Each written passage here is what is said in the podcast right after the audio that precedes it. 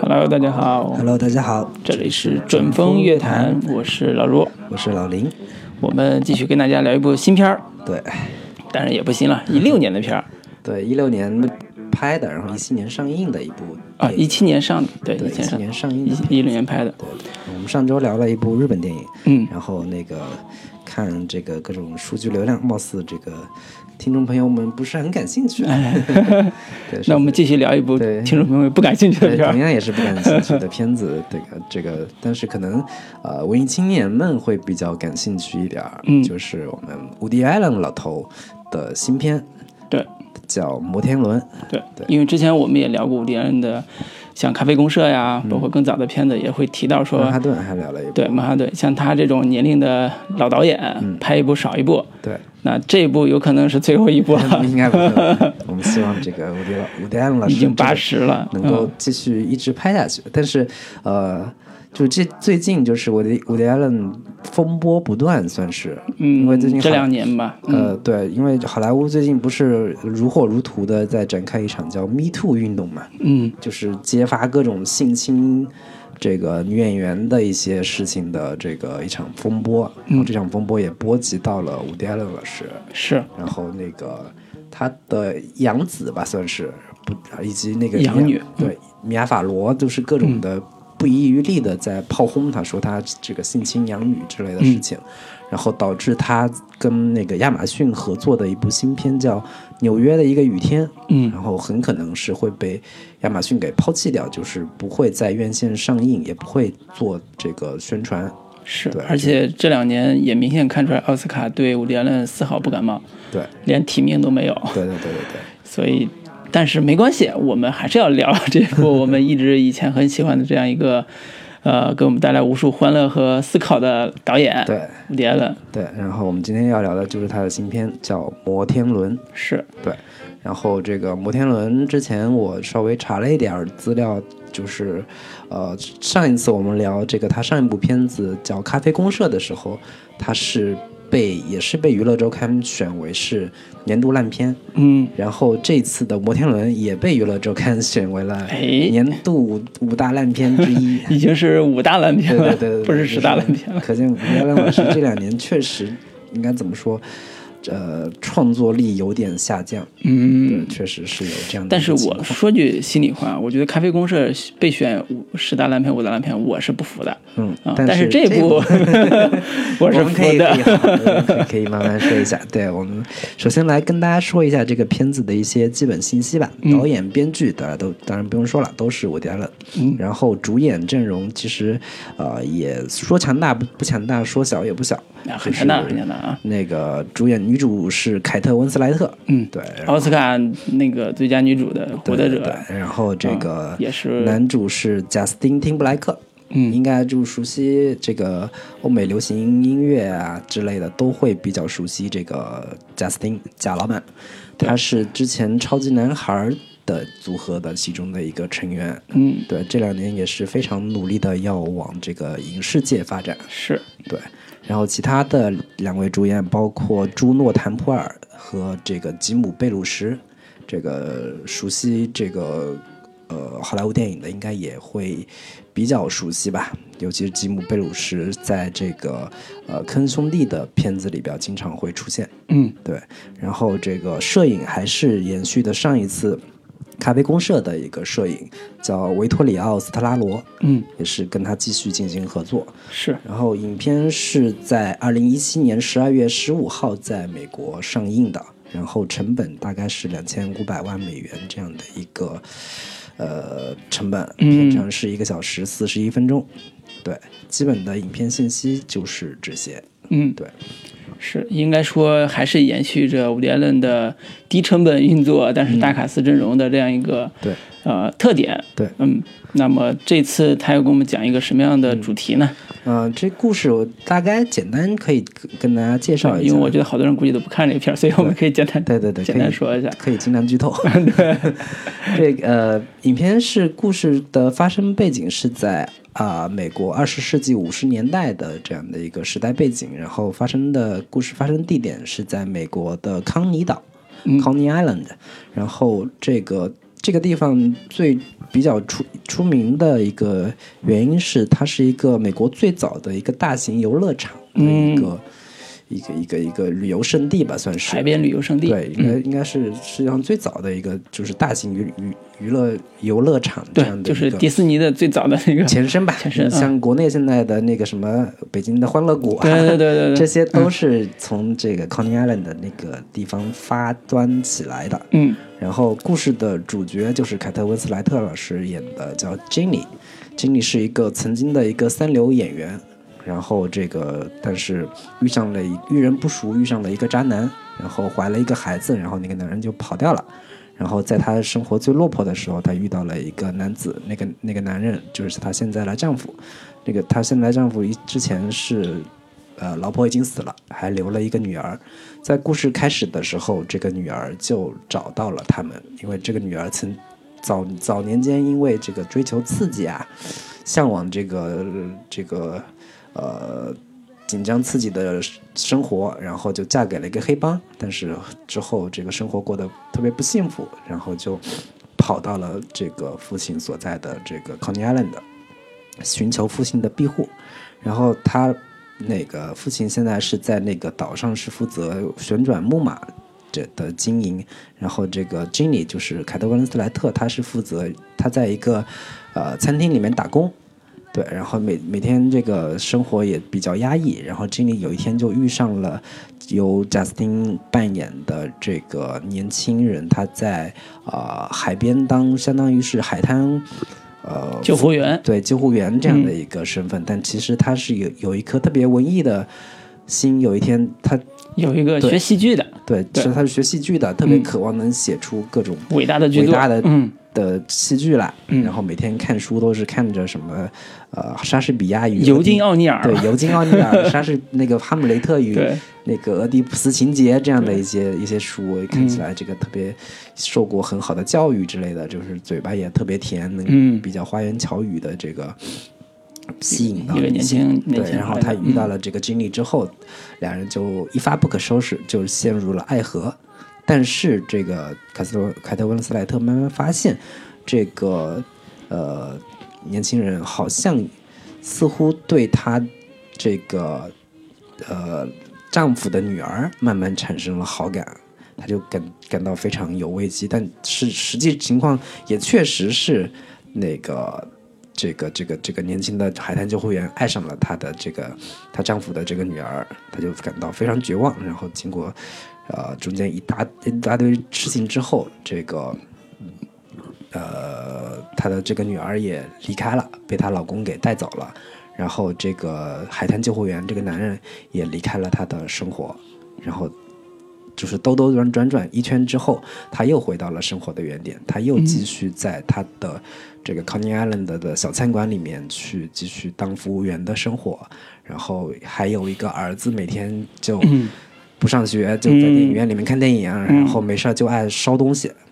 就是特别喜欢纵火，嗯。这样的一个 这样的一个熊孩子吧，嗯。然后每天过着就是生活完全找不到出路，嗯。还陷入到了一个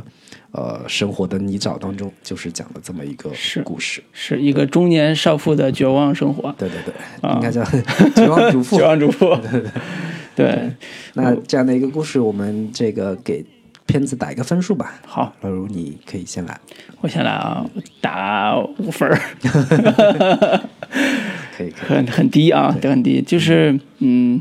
呃，伍迪·艾伦的片子是你不管怎么着，你大部分时间还是能坚持看下去的。嗯。这部片子我是看到中间我是看不下去的，嗯。因为我我一方面是他的确，嗯，离我的预期比较远，因为呃，说实话，这个故事本身是一个比较悲惨的故事，嗯就很绝望的故事。嗯，呃，大部分的时候，伍迪·艾伦处理这种故事的时候，他会用一种比较诙谐的，甚至说非常自嘲的方式处理的很好玩。但是这个故事他在处理的时候，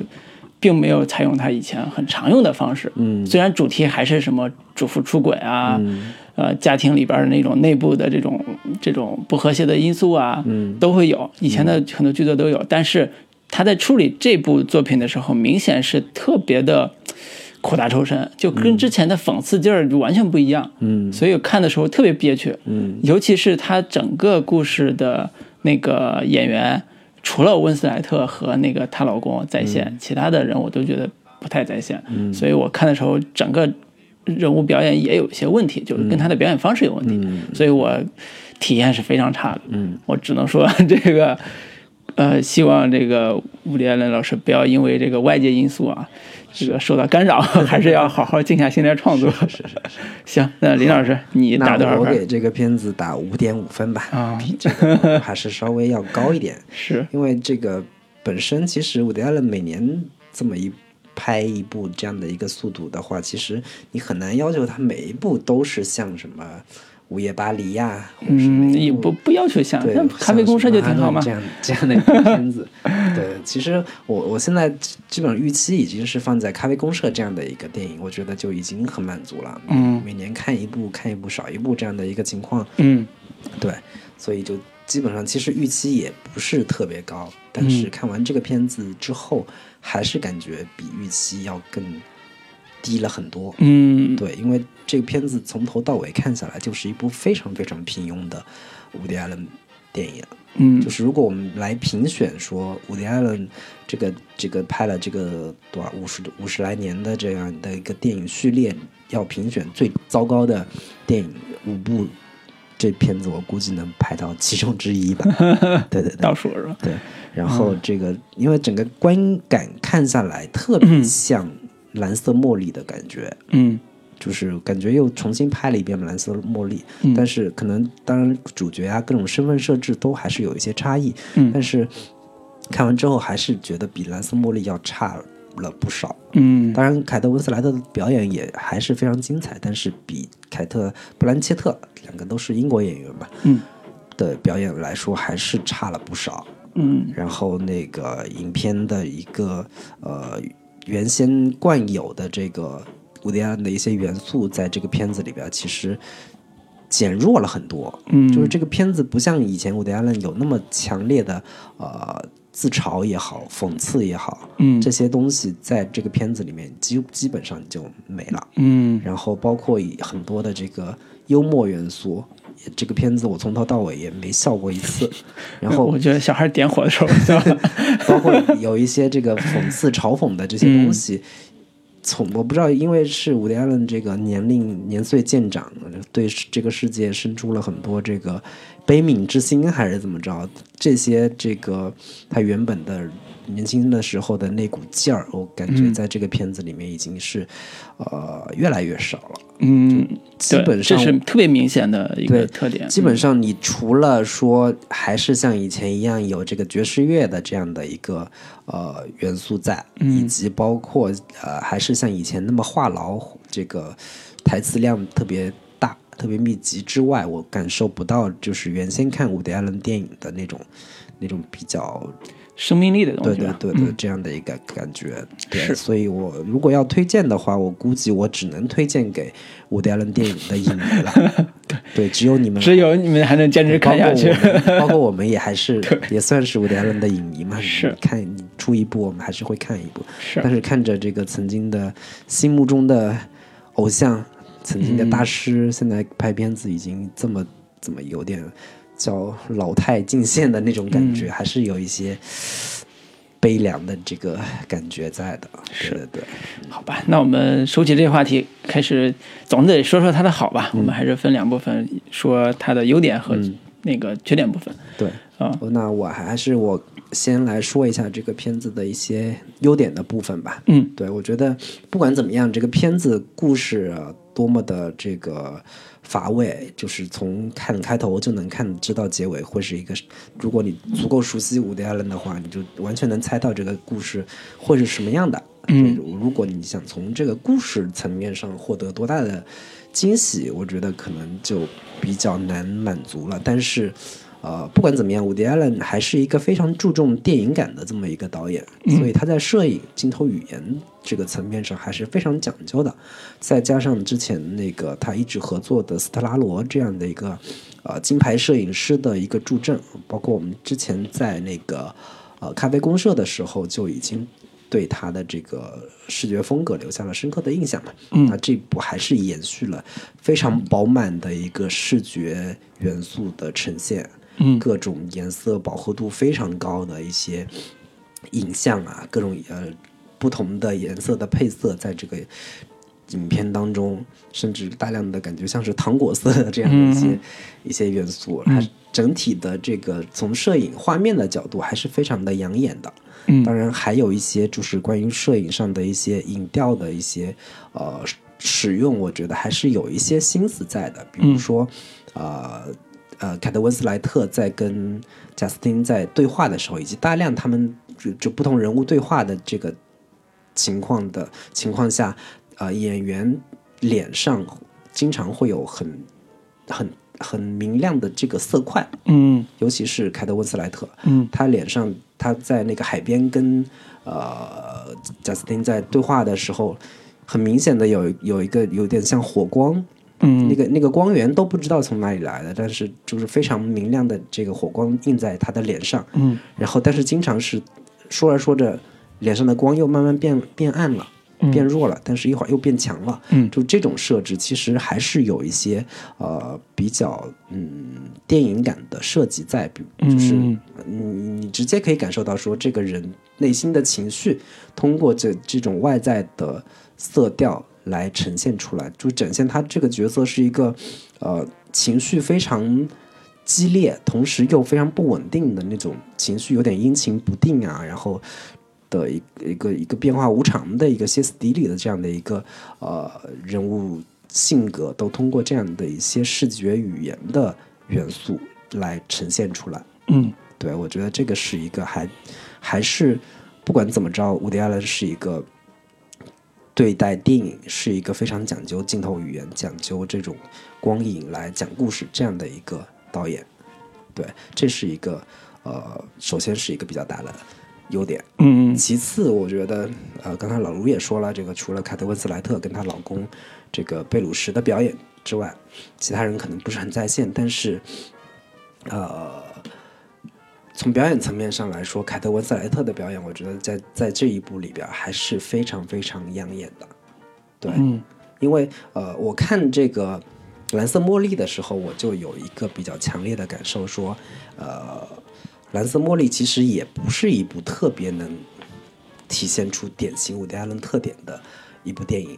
它更多的还是通过演员的表演去支撑起来整部片子的。所以后来他那个片子，呃，凯特温斯莱呃，凯特布兰切特拿的是影后嘛，嗯通过这个通过这个片子，我估计凯特温斯莱特也是希望说，我能够通过演这个伍迪·艾伦的片子，能不能也让我也再再拿一一次是吧再拿一次这个嗯影后，事与愿违，连提名都没有。对，但这次可能真的是这个奥斯卡的评委们对于伍迪·艾伦所塑造的这样的一个人物，就是女性形象，已经有一点审美疲劳了。嗯再来一次，估计也不会再这个给你。给你给你新的一个奖项，但是确实，凯特温斯莱特在里边表演还是撑起了，算是撑起了这个片子。当然，当然，非常使劲儿，你知道吗？对是特别使劲儿，就大段的独白，大段的那种跟人交交流的，对撕逼的戏，就是非常的使劲儿。你能看出来，他基本上是靠靠这种气场来撑下来这个全部的剧，就是就这种感觉。嗯，嗯对，那凯特温斯莱特无疑也是现在好莱坞最好的女演员之一嘛。我之前我看过她大量的片子，包括大家比较熟悉的《朗读者》，嗯然后这个《革命之路》，然后之前还有一部叫《身为人母》等等的这些片子，我们都是能够感受到这个凯特温斯莱特是那种特别有力量感的这个是好演员，是，而且他之前没有这么丑过，我说实话没有这么丑过。这次，我觉得他有在形象，没有，他对于自己的形象还是其实不是那么在乎的。他嗯演过其实大不少比较丑的，包括在《朗读者》里面，其实也不是一个特别光鲜亮丽的一个角色。是这部会更丑，你知道吧？对，这这说明这个演员还真的使得下来，就是脸上的皱纹，因为现在用的高清摄影机就非常清晰，看到那个皱纹啊，包括身体的变样，那个毛孔啊，对身体走走形那个样子，包括他穿的比较薄的衣服的时候，那个体型的状态，就真的是呃挺丑的，是吧？对对，但是这个这个，嗯，无论怎么样，我们还是能够感受到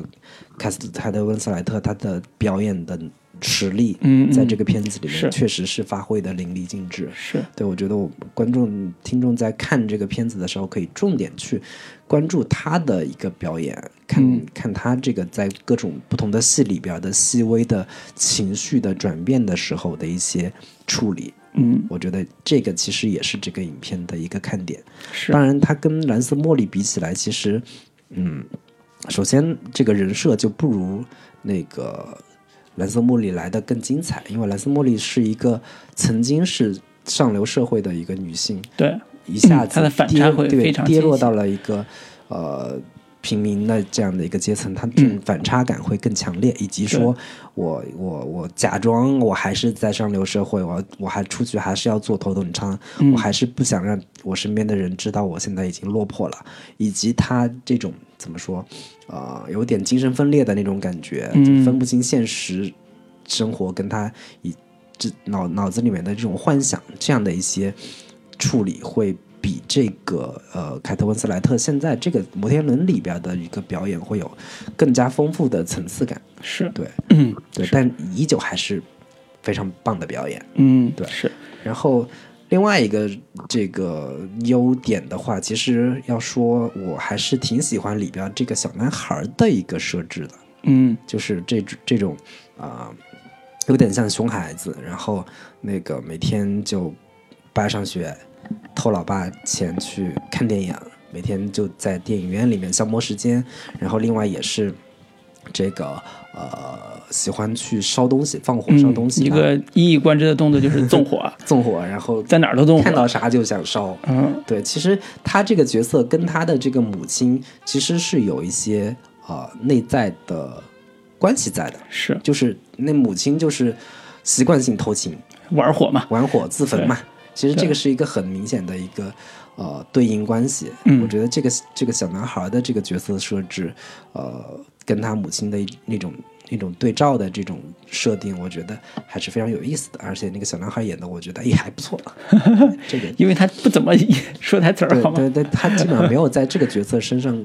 就是有太多的、嗯呃笔墨去描绘以及深入他的内心世界去去去展现。这个我觉得也是古代人应该也是。呃，故意为之的，他不想要嗯去太深入的去做这种精神分析的的一些一些内容，是。包括里边也是有这个小男孩被他母亲带去看心理医生，然后又一贯的伍迪·艾伦对于心理心理分析这这一套的东西的一个嘲讽嗯的这这些元素在。嗯对对对，我大概呃优点的这些成分基本上就是这些，不知道嗯老陆有没有什么其他的要补充的呢？嗯，要补充的话，就一个比较简单的是，其实我在看完这个故事之后，我重新又理了一下这个故事。我我我其实觉得这故事拍的有问题，或者讲写的有问题，但是这故事的起点，我觉得是非常好。它的起点，对他故事起点其实是就是呃这样一个摩天轮所在的游乐场，嗯。然后游乐场的背后，游乐场里边就有一个小房间，是给到这样一个中下层的人居住的一个地方。也就是大家都在这儿欢乐的玩的时候，对他们这家人，尤其是对这个女主来讲，是一个噪音，嗯。是一个极其难以忍受的生活噪音。她特别痛苦生活在这个环境里边，但是她的梦想又不在这个有大家很开心的游乐场里边，所以这样一个充满欢乐和充满绝望的这样一个对比，其实是一个非常好的戏剧性空间。嗯但是实际上，在我看完，我又在想，如果这样一个戏剧性空间，按照以前物理战的水平，它其实能做得非常好。对，就是这种讽刺性和这种反差性会做得非常的巧妙，而且非常的直接。但是在我看完之后，我在看书里情节的时候，会发现他其实没有在这方面花很多的笔墨，嗯基本上都是以女主偷情为核心，但是女主偷情又不是玩的特别好的一个梗。打个比方说。跟蓝色茉莉比，蓝色茉莉其实是一个文本性比这个文本要强非常多倍的一个作品。它的根基其实在于早年的一个好莱坞的呃经典戏剧，就是那个欲望号街车欲望号街车那个个戏剧其实也是有有这样的一个元素在。对，这个也是有有说是根据尤尼奥尼尔改嘛，但尤尼奥尼尔的很多戏的结构并没有像《欲望街车》那么的丰富，那或者那么的强，所以改的过程中就会发现这部的戏剧结构非常的散，而且它的呃矛盾冲突也非常的无聊，非常的俗套。对，就是呃基本上它的矛盾冲突就是你能看到的，嗯，最表面的那些矛盾冲突。对甚至呃，等会儿我们再说缺点啊，就所以这个角度来讲，我是觉得他创意本身是非常有有有点的，就是能说特别有画面感，对特别能够通过视觉来呈现是的是的一个是的，反倒是呃到了呃成品之后，会觉得它损耗的部分太多了，嗯，以至于它丧失了我们观影的乐趣。嗯，那么我们等会儿就可以聊聊我们丧失的哪些观影的乐趣。对对对，就是嗯传统我们看伍迪·艾伦的片子的话，它有一个经典的母题，就叫罪与罚。嗯，对，包括我们看那个赛末点的时候，对，就是关于男主他在杀了人之后，他也是偷情的故事嘛。嗯他为了往上流社会去这个爬的过程当中，呃，因为杀人，然后杀完人之后，他内心的道德道德焦虑，内心的这种呃不安这些东西，一直是伍迪·艾伦呃就是在在刻画人物上特别会下笔墨的地方。对对对，但这个片子里边，我们几乎没有看到这个角色，就是凯特·莫斯莱特演的这个角色有太强烈的内心道德焦虑的原那个成分在。嗯报当然不是说没有，嗯也有也是有，但是这个道德焦虑的这个内容处理的特别的苍白无力。是的，是的，对，也就是一些嗯，简简单单的发狂，然后抽烟喝酒，然后开始骂人，对就是这种特别表面的东西，就没有走到他的角色内心深处，对是特别显而易见的。所以他这个角色为什么没有看完之后，你觉得他演的非常努力，就是凯特莱的。温斯莱特演的非常努力，但是依然这个角色很苍白，就是这个原因。他原来的设计有问题。对对对，嗯那我们我们似乎又在说优点的部分提前开始吐槽了。对，啊那我们还是先给大家来一首歌，然后我们接下来好好的来吐槽一下这个片子。好的，好的，那给大家带来一首这个嗯同名歌曲《摩天轮》，陈奕迅演唱的《幸福摩天轮》。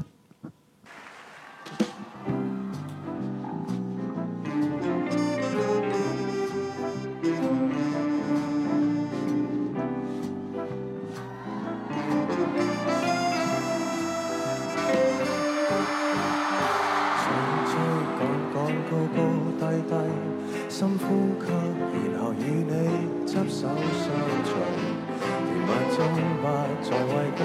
我这样跟你荡来荡去，无畏无惧，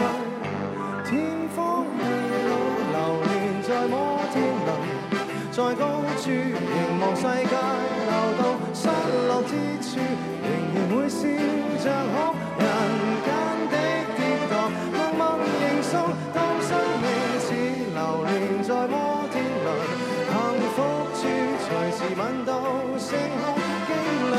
仍能与你互擁，彷佛游戏之中，狂跳輕重。追追赶赶，高高低低，惊险的程度要为到这份迷，憑什么不怕跌低？我僥倖跟你共同面对，时间流逝。東歪西倒，忽高忽低，心驚與膽戰去建立这亲口关系。沿途就算意外脱轨，多得你陪我摇曳。天荒地老，流连在摩天轮，在高处凝望世界流到，失落之处仍然会笑着哭。人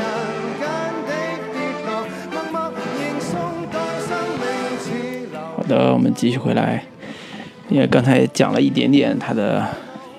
问缺点。缺点部分、问题的部分，我们接下来可以系统的聊聊 这个这个片子的问题，因为毕竟是伍迪·艾伦的片子，毕竟他也是用了这么大的演员和整个的优质的团队做出来的东西，我们也不会说把它当一部烂片随随便便聊一句就完了，还是要仔细的想想说它目前呃产生的一个问题，或者说我们所期待的结果和实际的情况不满的地方到底在哪儿？啊、刚才说到的其实是它的主题的问题，主题和呈现的问题。对，就是从故事上来讲，它在整个核心利益上已经做了一个非常好的基点，但是在呈现上，呃，故事呈现上会出现呃严重缺失的部分。嗯所以严重缺失部分，他把呃凯瑟·温斯莱特这样一个角色放置在两个男人之间的时候，呃和呃很多很多他之前的片子，包括像《赛末点》，包括像很多片子的呃人物的处境是一模一样的。嗯，这个倒没有什么可指摘的，这就是一个他喜欢的标准的人物处境，对，就是你得面临一个所谓的伦理伦理上的问题，或者是两个女人跟一个男人，是的。两个男人跟一个午女人，夜巴塞罗那呀，这全都是这样的。对。然后永远的主题就是偷情、对 出轨，对，就不安分，对。对，就想就是获得自己想要的东西就。是伍迪·艾伦还是一贯的特别喜欢做这种怎么说这个通俗剧，对特别喜欢做这种观众还就是观众还是特别喜闻乐见的这种呃比较通俗的那种故事。嗯，一般跟恋爱偷情有关的。对，然嗯后在喜剧性上其实一一直都还是做的比较强的。是对，包括像呃上次咱们聊的《咖啡公社》，嗯也是一样的。一个女孩面临一个男孩和他的舅舅两个人之间选择，这些都是他的一以贯之的主题。那么在这部里边，我们明显能感觉出来，他以往处理这种恋爱关系的这种油滑感没有了，嗯，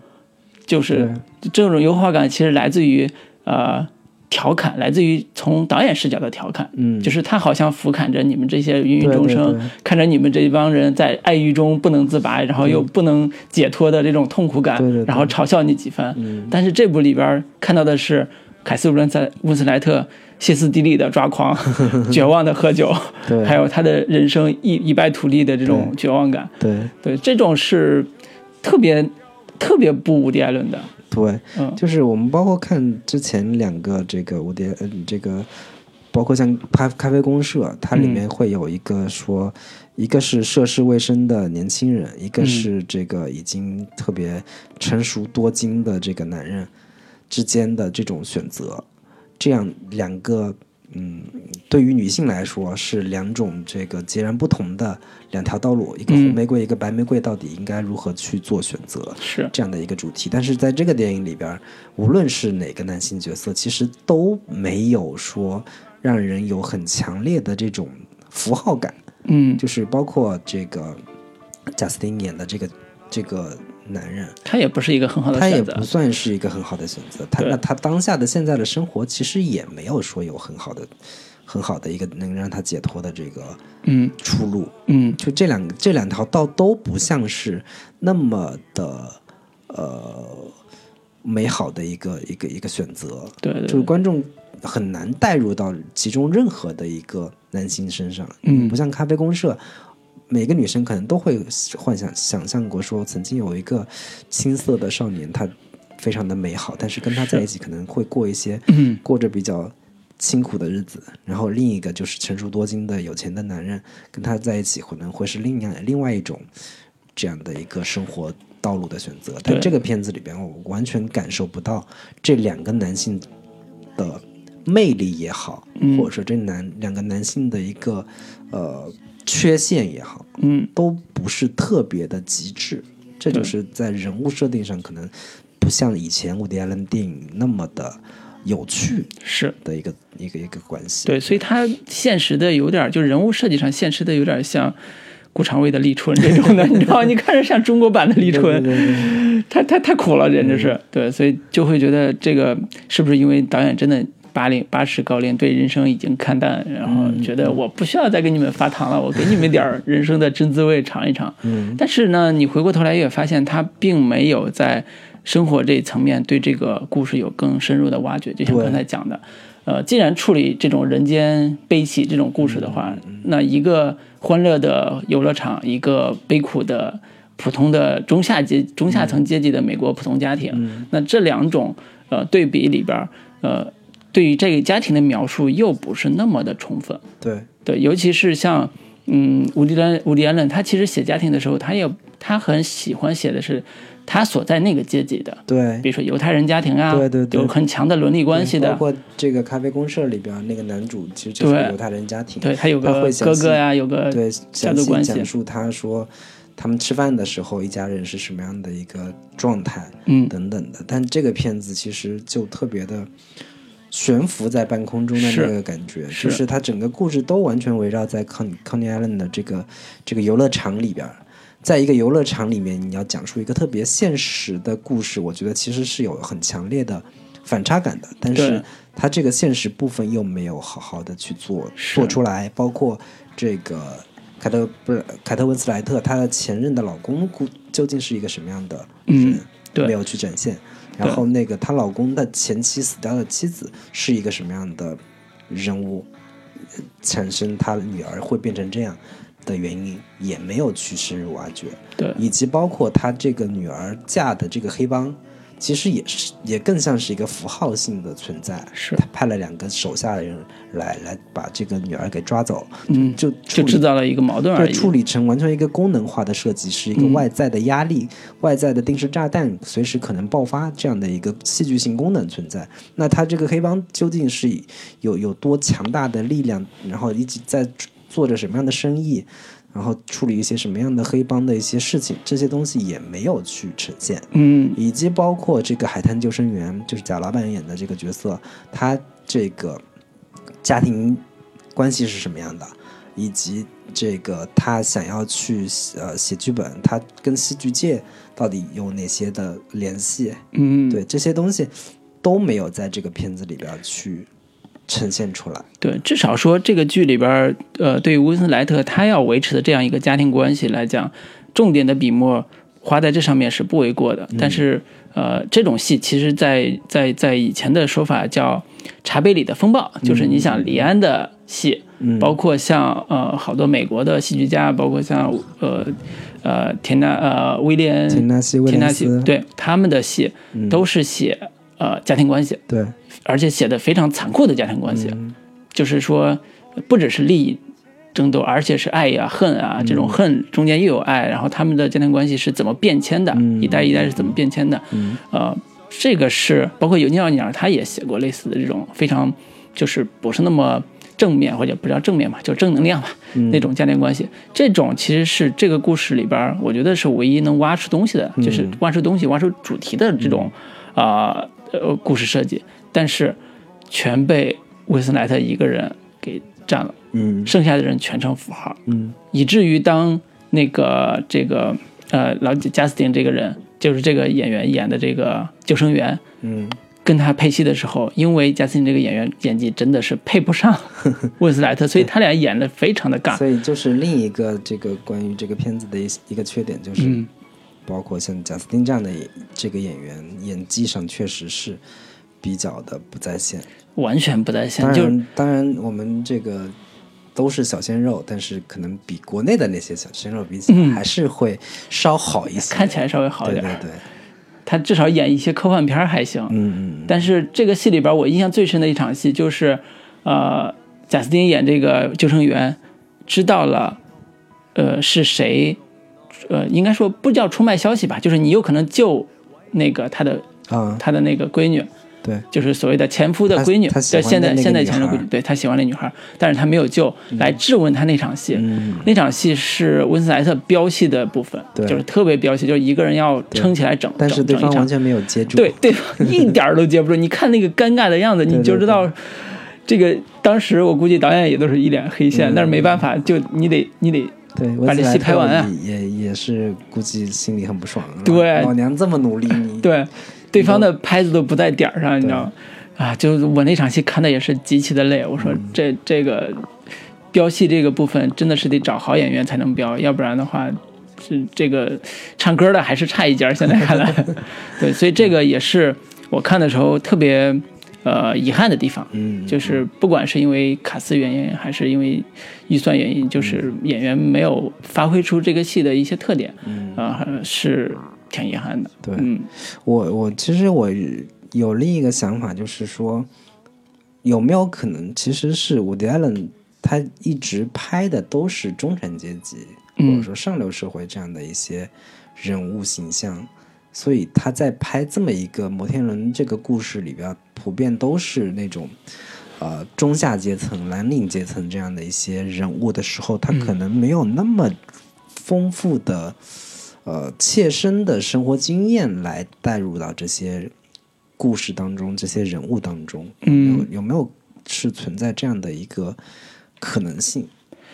呃，你要说没有，那也是完全不合理。呃，只是说，我觉得作为一个像他这种创作者来讲，他有很多办法去弥补这个问对题。，这肯定是是是有有办法的。对，有办法弥补。就是说，因为这一类的作品在左翼的，就是现在看叫左翼啊，就是左翼的这种戏剧里边，戏剧里边是大量的存在的，嗯嗯嗯包括像当年我们看的，就是《玉皇街车》这一批的嘛，对，对这一批的作品里边有嗯有非常多，都是代表什么码头工人啊，然后是《码头风云》这样的一些片子，对对，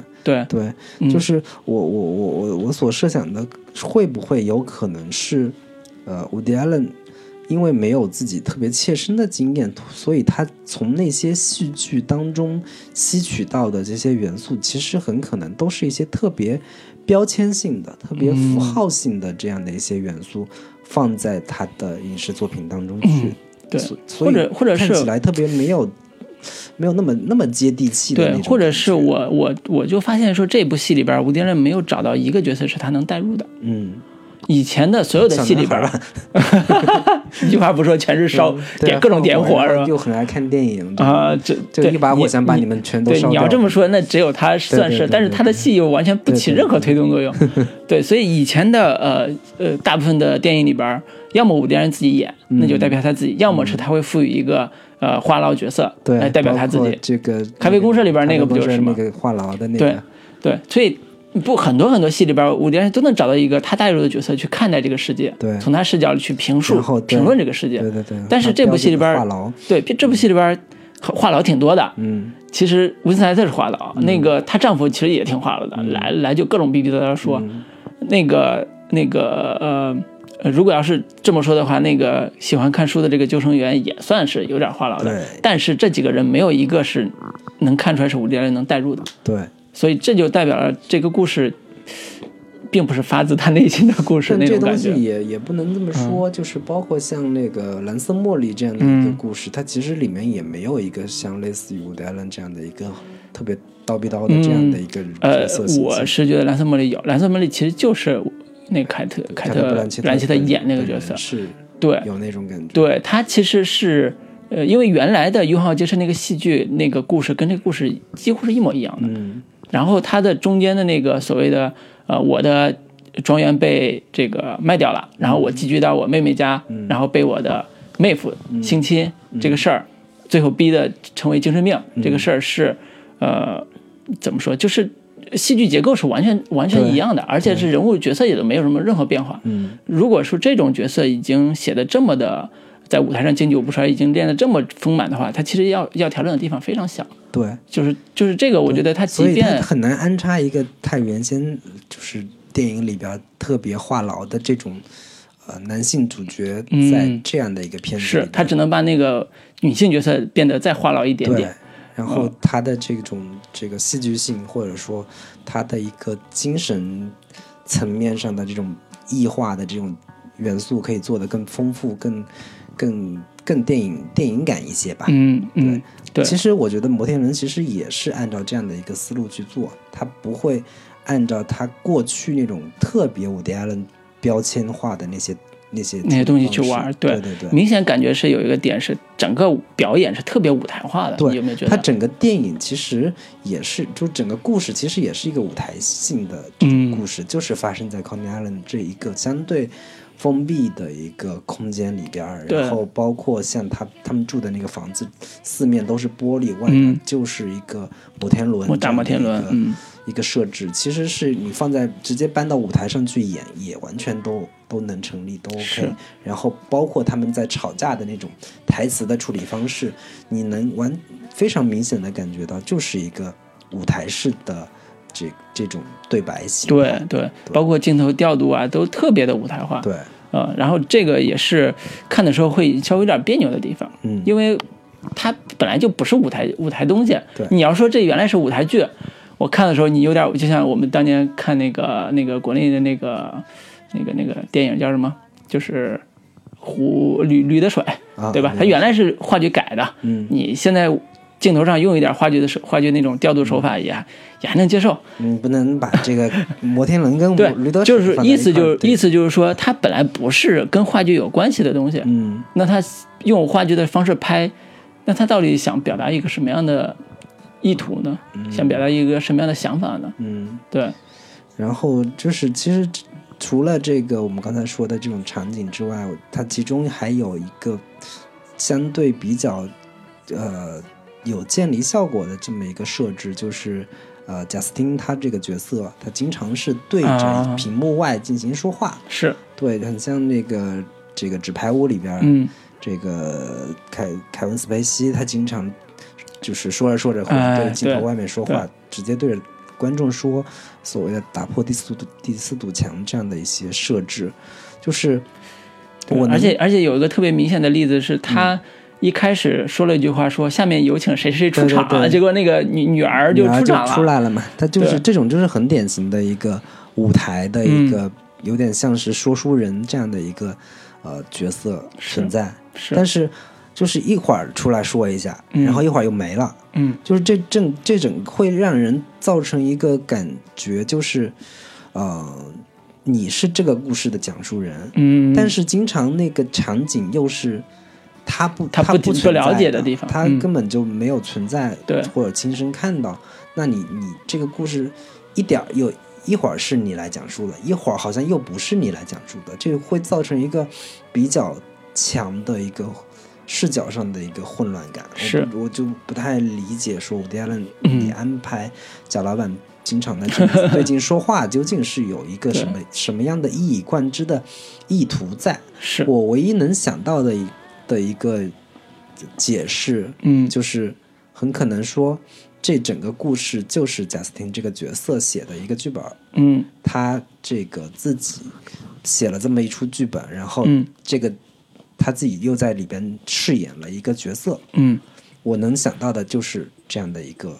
就是他这个他曾经嗯。经历过这么一段生活，嗯。然后我又写了这么一个剧本，然后、嗯。然后我我把它扮演到舞台上，嗯。然后我又作为其中的一个叙事人这样的一个角色，嗯。我觉得这样是能够讲得通的。但是你嗯又没有相对明显的说是是有这样的一个意图来来来这么设计，是就有点奇怪。是。那么接着你这个点，其实把这个疑问再往下延伸，它涉及到另外一个层面，就是摄影。嗯在看这个电影的时候，一开始会觉得这个摄影特别好看，因为拍的很花哨嘛，颜色特别饱满，又特别丰富。嗯整个摩天轮的那种蓝色和呃橙色，以及夕阳的那个橙色，还有他们就像刚才你说的那个，他们在桥底下幽会的时候那种火光一样的橙红色。整个色块非常的大胆，而且是非常的漂亮。但是我在看的时候，我其实有点特别大的疑惑，就是它明明是不自然的光线，为什么处理的无源光线。对，我完全不讲逻辑，嗯。呃，而且是没有特别强的叙事功能，嗯。嗯，这个不像有的有的有的摄影，它非常强的叙，就是颜色有非常强的叙事功能，它没有，完全没有。它纯粹就是为了华丽。对，而且它用了很多很多的这种打光的方式，是模拟，比如说好莱坞三十年代、四十年代那种经典的好莱坞，呃，把女演员的头发照的特别亮那种、那种那种方式，就特别不自然，你看的时候特别别扭。对，就是至少我看的时候我会很不舒服。嗯然后如果对比他呃咖啡公社这样这样那部电影，就是同样都是呃这个摄影三十师年代的时代背景，对斯特拉罗这个摄影师。他拍的那个就感觉复古的还挺好玩的，而且挺自然。嗯我们知道那个时候拍的拍的那个画面也不会像呃咖啡公社那样那么自然，但是没关系，它还是还原了那个色调，同时又保持的很自然。但是这部里边，它明显这个摄影师就没打算让你觉得那个东西很自然，嗯他就是用各种色块让你出跳，让你去跳出来去看这个故事。对，呃，其中有一场大家可能还津津乐道的一场，就是呃，在那个他们家呃窗边就是那个摩天轮，然后那个呃凯瑟温特莱特演这个少妇知道呃那个女儿嗯爱上了那个救救护者，嗯然后他回到自己房间，那女儿也过来跟他聊这个事儿的时候，窗外的光线一直在变，对，一会儿变成紫色，对，一会儿变成蓝的，一会儿变成红的，反正就一直变，跟幻幻灯片一样。这个想干嘛？就是展现主角内心的波澜起伏。呃，可你也许吧，也许吧，但是我我觉得，甚至有的时候会发现它的颜色已经过于超、过于不真实了，嗯，就是已经到了脸上都是让人觉得这个脸都有点变形的那种颜色。对你你这个其实你是可以做出解释的，就是说、Coney Island 毕竟是一个游乐园嘛，嗯。它有大量的五颜六色的霓虹灯的嗯。这样的效果的光线存在，所以它会映照到主角的脸上，会嗯制造一种这种。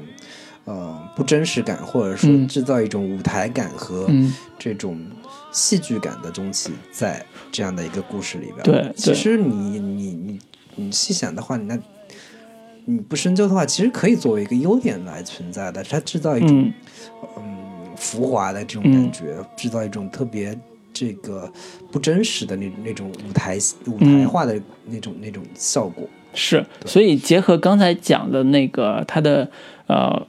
故事性的所谓的不真实的那一面，或者叫表演性的不真实的一面，如果把这些不真实都放在一起的时候，我发现它其实更像一个，你不要把它当成电影的话，它更像一个舞台剧的翻拍版。嗯。你把它想象成这个，然后这个舞台剧其实是有点像纽约体育法那种里边的那种情境，就是他设想了这个屋子就是舞台，对，然后这里边人就在里边做一个表演，甚至说温斯莱特中间有一有一段戏还是说，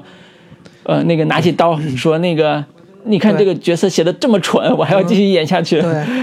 他会有这样的，他就他其实前面也也跟那个贾斯汀在抱怨过嗯。说，那个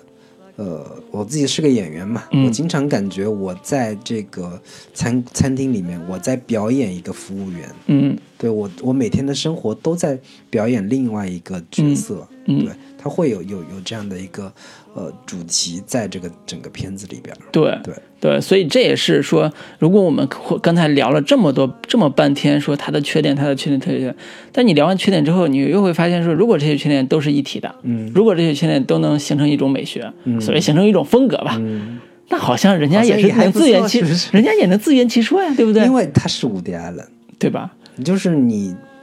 它再烂，它不会烂烂到一个怎么说？烂到一个没有节操没有水准的就是毫无水准，然后嗯就是随便胡乱一拍。对他再怎么着，他所有的这些镜头设计，包括这种光影的处理，其实都还是有他自己的意味在的。嗯毕竟人家拍了五十多年的电影，他毕竟受到过伯格曼的影响，受到嗯过像侯麦这样的一些老导演、经典导演的影响。嗯然后他毕竟还受到过各种像田纳西·威廉斯这样的一些、尤金·奥尼尔这样的一些 戏剧大师的影响。嗯，你怎么着，他人家不可能，我不会讲故事，对，我怎么着，我也不可能不会处理镜头，嗯，就甚至说这个都还是在的。对，这个摄影师也是获过三次奥斯卡金像奖，对什么末代皇帝啊，对对现在对启示录的摄影师不会说我乱用颜色，对吧？对，不可能。这个颜色随便用，用的这么烂，对吧？我们是不是有点有点？要不你改一改分数？我不改，不是我，这也是我想说的。其实，呃，从换个角度来说，我我一点儿都不迷信温斯莱特，也不迷信伍迪·艾伦，也不迷信这个摄影师。嗯我只是觉得，当他们的想法能够融合在一起的时候，有时候未必能够把他们的呃所谓的能量发挥到一起。嗯简单来说，我是觉得这部作品里边，摄影师这个它的作用其实是减分的。嗯，我觉得是减分的怎么，说？就是减分的一个很大原因是它干扰了这个故事。嗯你如果摄影师不要用你自己那么强大的颜色嗯去处理这个情节，把它处理的特别的抽象，把它处理的特别的有点象征意味的那那种那种元素的话，它可以变得。呃，让我们观众更关注于人物内心，更关注于更关注于他们的表演的层次的东西。嗯但是你想想，一个光啪打你的脸上，一会儿变红，一会儿变蓝，你只是用外在的形式去去，好像去揭露了内心。但是我们看的并不是你的光线，我们看的要看的是这个人物他真正发自内心的东西。所以，但是这怎么说？就是作为电影这样的一个媒介来说，它运用光影来处理、来讲故事，然后用光影这种形式来，呃，展现人物的内心的一个呃变化也好、起伏也好，其实这是一个更有电影感的一个设计。是只不过他这样的设计怎么说？嗯，不够高明。嗯，或者说你用用一次叫神来之笔，嗯你通篇全用就是撒狗血，就我就这么说，就是撒狗血。你太过于执着于这种这种通过颜色色块的东西来展露一些所谓内心心理学的东西，它并不是高级的。简单的说，还还不是高级的，所以这是我觉得他摄影虽然是大师级摄影师啊，但是是的确是减分的，在我看来是减分的，甚至说他会对很多人观看这部电影产生巨大的心理障碍。嗯，就是看完之后会对会觉得他摄影是有很大的问题的。这个我觉得可以商榷，就是本身，我觉得这本身其实最大的问题还是在故事层面上太过于平庸和俗套，嗯。或者说已经重复过太多次的伍迪·艾伦的故事，导致于对于观众来说毫无新鲜感。嗯这这个是在观影观感的这个层面上造就是所产生的最大的让人觉得不满意的一个地方。嗯，然后至于摄影，然后画面，其实我个人感觉还是能够让在这个故事相对比较平庸的这个基础上，会让观众还能看得下去的一个呃比较重要的一个因素。至少嗯我能看画面比较。比较的这个赏心悦目，我至少看这个整体的色调还是比较舒服的。嗯不会说我拍一部黑白片，如果嗯整个拍成黑白片，那观众的那个观感会更更糟糕。那我这个还稍微不太同意，就是这种摄影的东西吧，我这个是针对于看伍迪·艾伦的影迷当中，会有大量的一批叫怎么说？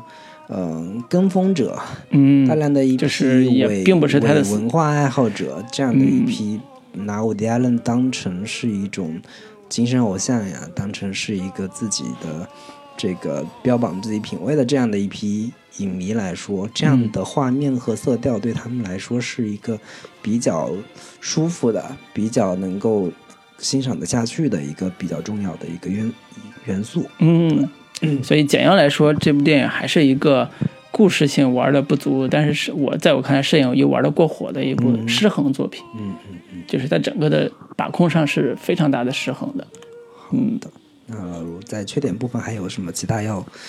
补充的吗？缺点部分，呃，总的来说还是会觉得，呃，伍迪·艾伦不适合拍中下人人民的生活，不了解中下人民的疾苦到底在哪儿。对对对，嗯这这个是很之前也是也是提到过这个。对，这个很很显而易见的。嗯嗯我另外一个觉得比较不太满意的就是，它的结尾收的其实也收的不好。嗯对，就是你包括我之前我们看《咖啡公社》的时候，其实这故事也也特别的平庸，就是嗯，从从对，从中间的那种反转来讲就对很平庸啊。很很很挺无聊的一个三角恋的这种故事。嗯但是吧，他在结尾的时候有这么一场戏，两个人在一个在东海岸，一个在西海岸，在新年钟声响起的时候，两个人互相看着这个天空，嗯就是有一个隔空对视，然后这个内心有有比较惆怅的这样的一个情绪。我觉得嗯有这么一场戏，在整个电影一下子立马就升华了。是，对，但是我在看这个这个这个电影的摩天轮的时候，我一直看到结尾的时候，我一直很期待说会不会有那么一场戏，让主角能够有一个很呃在情感上的一个提提升，在一个这个结尾的时候有一个意味深长的一个镜头，但是嗯也没有。我就看着这个凯特温斯莱特一步一步的走向这个窗外，然后看着这个外边儿的这一片考尼安的这个游乐场，嗯然后茫然不知所措。其实很像是蓝色茉莉的这个结尾，但是又没有蓝色茉莉那么的有有冲击力，嗯那么的有感染力。对然后故事都就到这里，忽然就就结束了，嗯就是结尾说的不够漂亮，还是会很影响这个整个片子给你带来的一个一个感受。对。对，主要结尾收的不漂亮，核心原因还是因为前面铺的不够对前面 前面根本就 get 不到温斯莱特到这个角色他到底，啊就对。就安妮这个角色他到底最后要要要释放的东西是什么？嗯，就是你期待的东西最后落空那一下到底是什么？嗯。因为明明这个结局就是悲，就是一个悲剧，你明明这个最后不会有好结果的，对。但是在你大家能猜中这个结尾之外，你又能带来什么样的呃体验或者感人生体验或者感受？这个其实是结尾的意义。这这这种表演其实。呃，之前我们学电影的时候不都有吗？说那个最后一个镜头就是对着人脸嘛，对就是家宝啊，家宝那个什么瑞典女王还是那个那个片子，对，非常经典的一个呃，就是最后特写的一个对面部表情面部表情，然后一个特写，然后就就就给了一个奥斯卡奖，你知道吗？对对对对对，所以这这也是感觉像威斯莱特要得奥斯卡奖，然后嗯。给赶紧用这种方式来圆一个那种感觉，就就太刻意了，还是太刻意了，不够圆润。对，嗯，然后最后还是想提一句，就是说最近这个好莱坞其实一直都是一个女权高涨的一个一个一个阶段嘛，各种的女权片子都是纷纷拿奖，然后各种政治风波也是这个大大举高举女权主义的旗帜，然后伍迪·艾伦出来这么一个片子，还是一他一贯的主题，一贯的对于女性的一个态度，还是延续像蓝色茉莉这样的一个一个女性形象，是一个特别虚荣的、特别的歇斯底里的、特别作的，然后这种这个找不到出路的，然后也也没有办法，就是能够做理性思考的这样的一个女性呃角色。嗯，就是有点拎不清的人，对对对，还是一以贯之的，就是伍迪·艾伦的那种女性观嘛。嗯对，甚至会觉得很多女性会觉得这个伍迪·艾伦会是有一点怎么说厌女症，或者或者其他的就是对女性不不够尊重这样的嗯一个、一个一个感觉在。对，我不知道老卢会就是对于伍迪·艾伦一直一一直以来会就是喜欢拍这样的一这一类女性形象，你嗯你在看的时候会有一个什么样的观感？因为我们大量的看到都是像呃三块广告牌这种超级强的那种母亲的形象，嗯然后包括像那个《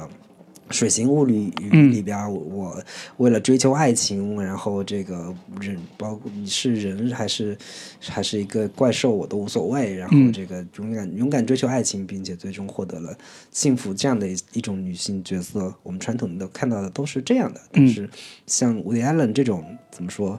呃，老直男、死直男，还是一以贯之的会对女性做这种嘲讽，对这种有甚至有一点不是很尊重的这些这些处理，我不知道你你你看的时候会有什么样什么样的一个感受？我我是觉得这个话题有有一句话可以解释，就是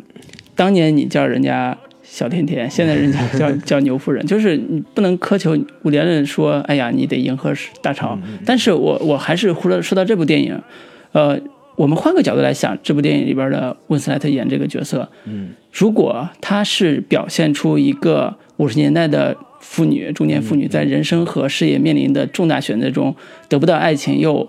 对生活绝望的一个女性的话，那会有女性来指责她吗？那不是揭露了什么资本主义的丑恶吗？揭露了五十年代那些所谓男权社会的丑恶吗？那也是一个很主旋律的设定嘛，对不对？也不是一个说现在好像女女权说你看你把我们写的多惨，反而是说你揭露了那个时代的男性的丑恶多好啊，对吧？就就这个视角是你可以用换很多视角去说这事儿，只不过是说，我还是说到那句话，就是伍迪·安在这部电影里边对于呃这样一个中年呃妇女的呃设定，或者叫她的内心的挖掘是不够深入的，嗯。就是在这种主题下面还是不够深入的，以至于她这个人物流于表面，就是流于什么表现，就是跟一个小鲜肉谈恋爱，满足了他对爱情的一点点幻想，然后产生了极强的嫉妒心，期望去得到这样一个男人，但是呢，命运最终还是。就是不是也不是命运了，就是现实最终还是给他当头一棒，就是他得不到这样的人，那他只能安于现状，就有点儿那种说，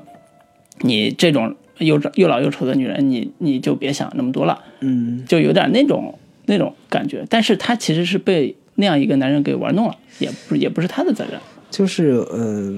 其实有一个很有意思的话题，就是伍迪·艾伦片影片当中的女性形象、女性角色，其实一直以来都是相对比较符号化和标签化的。嗯你包括像曼哈顿嗯里边的这个戴安·基顿这个角色，相对是偏有点知性的、嗯受过良好教育的这么一个呃文艺青年的这种角色。嗯然后另一种就是另一个那个小女孩的这种角色，相对没有什么太多的社会经验，比较这个白纸一张的这样的呃女性形象，然后嗯。对、对知识分子、对于老男人有一些崇拜啊嗯。之类的这样的一个角色。就是，然后然后还包括像这个呃之前的安妮霍尔里边也是各种女性角色都是非常标签性的处理方式，是，然后哪怕是像到了那个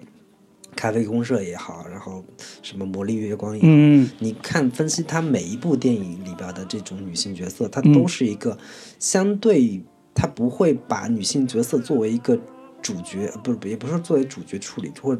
或者说呃，多多少多多少少都是有一些比较嗯严重的这种呃问题在的。准确的是，我呃描述一下这个处境是说，伍迪·艾伦的大部分的电影里边，对于女性角色，它都是物化的，对，它都是以男性的附属品出现的。嗯呃，最多的情况下都是说，啊、我爱上了这样一个女人，我愿意用爱来感化她。对，啊，那也是男人的视角去嗯。物化女、女性的一个方式，更不要说在在在那个呃曼哈顿里边，他还有一个更年轻的小女孩，对。这不简简单的是物化，而是用价值观去洗脑，对。就是你爱上我是你是对的。对。啊，然后你跟我在一起你是幸福的，对然后我能给的给到你的是灵呃是性感的大脑，虽然我身体不行，但是我性感的大脑是完全可以的。就是这种是一以贯之的，所谓精英知识分子也好，或者是这种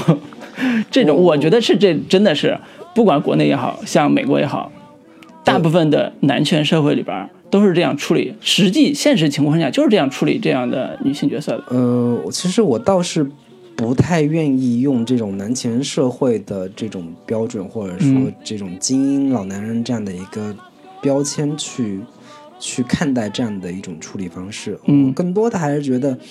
伍迪·艾伦这样的一个知识分子男性对于女性的这种物化也好，怎么样也好，其实远远没有，就真的其实没有太大的一个。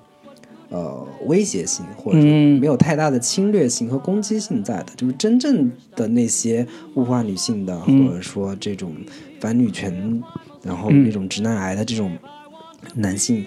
比起伍迪·艾伦要更可怕的的可怕的多多而且甚至伍迪·艾伦这样的其实是有一些呃，怎么说，很很可爱的那个对层面，他在物化，他在他在借用社会的价值观去物化，就电影里边去表现这些女孩的时候，同时他也在自嘲嘛。对他同时在消解这种物化，就是说，你看在曼哈顿里边也是，你看我爱上了这个年轻小女孩，但是最后。呃，我跟他分手了，我我我那个我对我怅然若失，我还要再去追求他，但是他又拒绝我，就我这样一个老男人，我得不偿失，我两人对。两人都没有，对这种其实是他对这种价值观的一种消解。对，其实我觉得他这种态度是一个更真诚的、更可爱的、嗯。更直面内心欲望的，或者说他更多的从男性欲望的层面去剖析嗯，两性关系这样的一个一个话题。对对但，是我觉得，我觉得，所以那个时候看伍迪·安电影的时候，其实我觉得大部分女性没有那么受冒犯的感觉，对没有觉得说你在特别物化我，反而是对她觉得你在调侃那些物化女性的人。对对对对，所以换句话说，就是当年你叫我小甜甜，现在叫牛夫人，你这么这么多年过去之后，她反而变成了一个物化女性的，至少是在性侵女性这个丑污名化的这个这个角色里边扮演着一个特别不光彩的一对。个真实的人物。对，我所以我是觉得现在这种关于啊、呃 Me Too 运动也好，然后跟、嗯。跟关于各种这个被爆出来的性侵，当然我们是旗帜鲜明的表示我们反对这个性侵 这样的一个当然。事情在，但是也还是像之前艾大锦老师所说的，这项运动就现在有一点变味，感觉像是一场嗯这个猎巫行动这样的一个嗯感觉在，就是感觉人就不能说真话了，对对对对，都在虚于应承的去说那些场面话。对然后现在甚至导致说伍迪·艾伦的一些新片，很多演员都不愿意跟他合作，嗯甚至是已经这个出演的人都都站出来反说这个我我我我后悔跟伍迪·艾伦合作了。然后嗯现在伍迪·艾伦的这个、很多这个新片的计划都会被受到受到这个事情的影响，我是嗯觉得有点可惜。而且是有点特别不可思议，对就是波兰斯基，对吧？对我们伟大的波兰斯基现在还在拍片子，而且拍的，我觉得他后期作品真的特别厉害。对。嗯就是伍迪·艾伦，我我觉得我他觉得我觉得他可爱的一一一点就在于说，他其实不是一个完全不在乎外界声音和外界眼光的人。嗯你看他尽管在各种电影片子里边各种自嘲，嗯然后或让人感觉他其实是一个很很大大咧咧、完全不在乎的人，但其实他在电影里边进行了大量就是。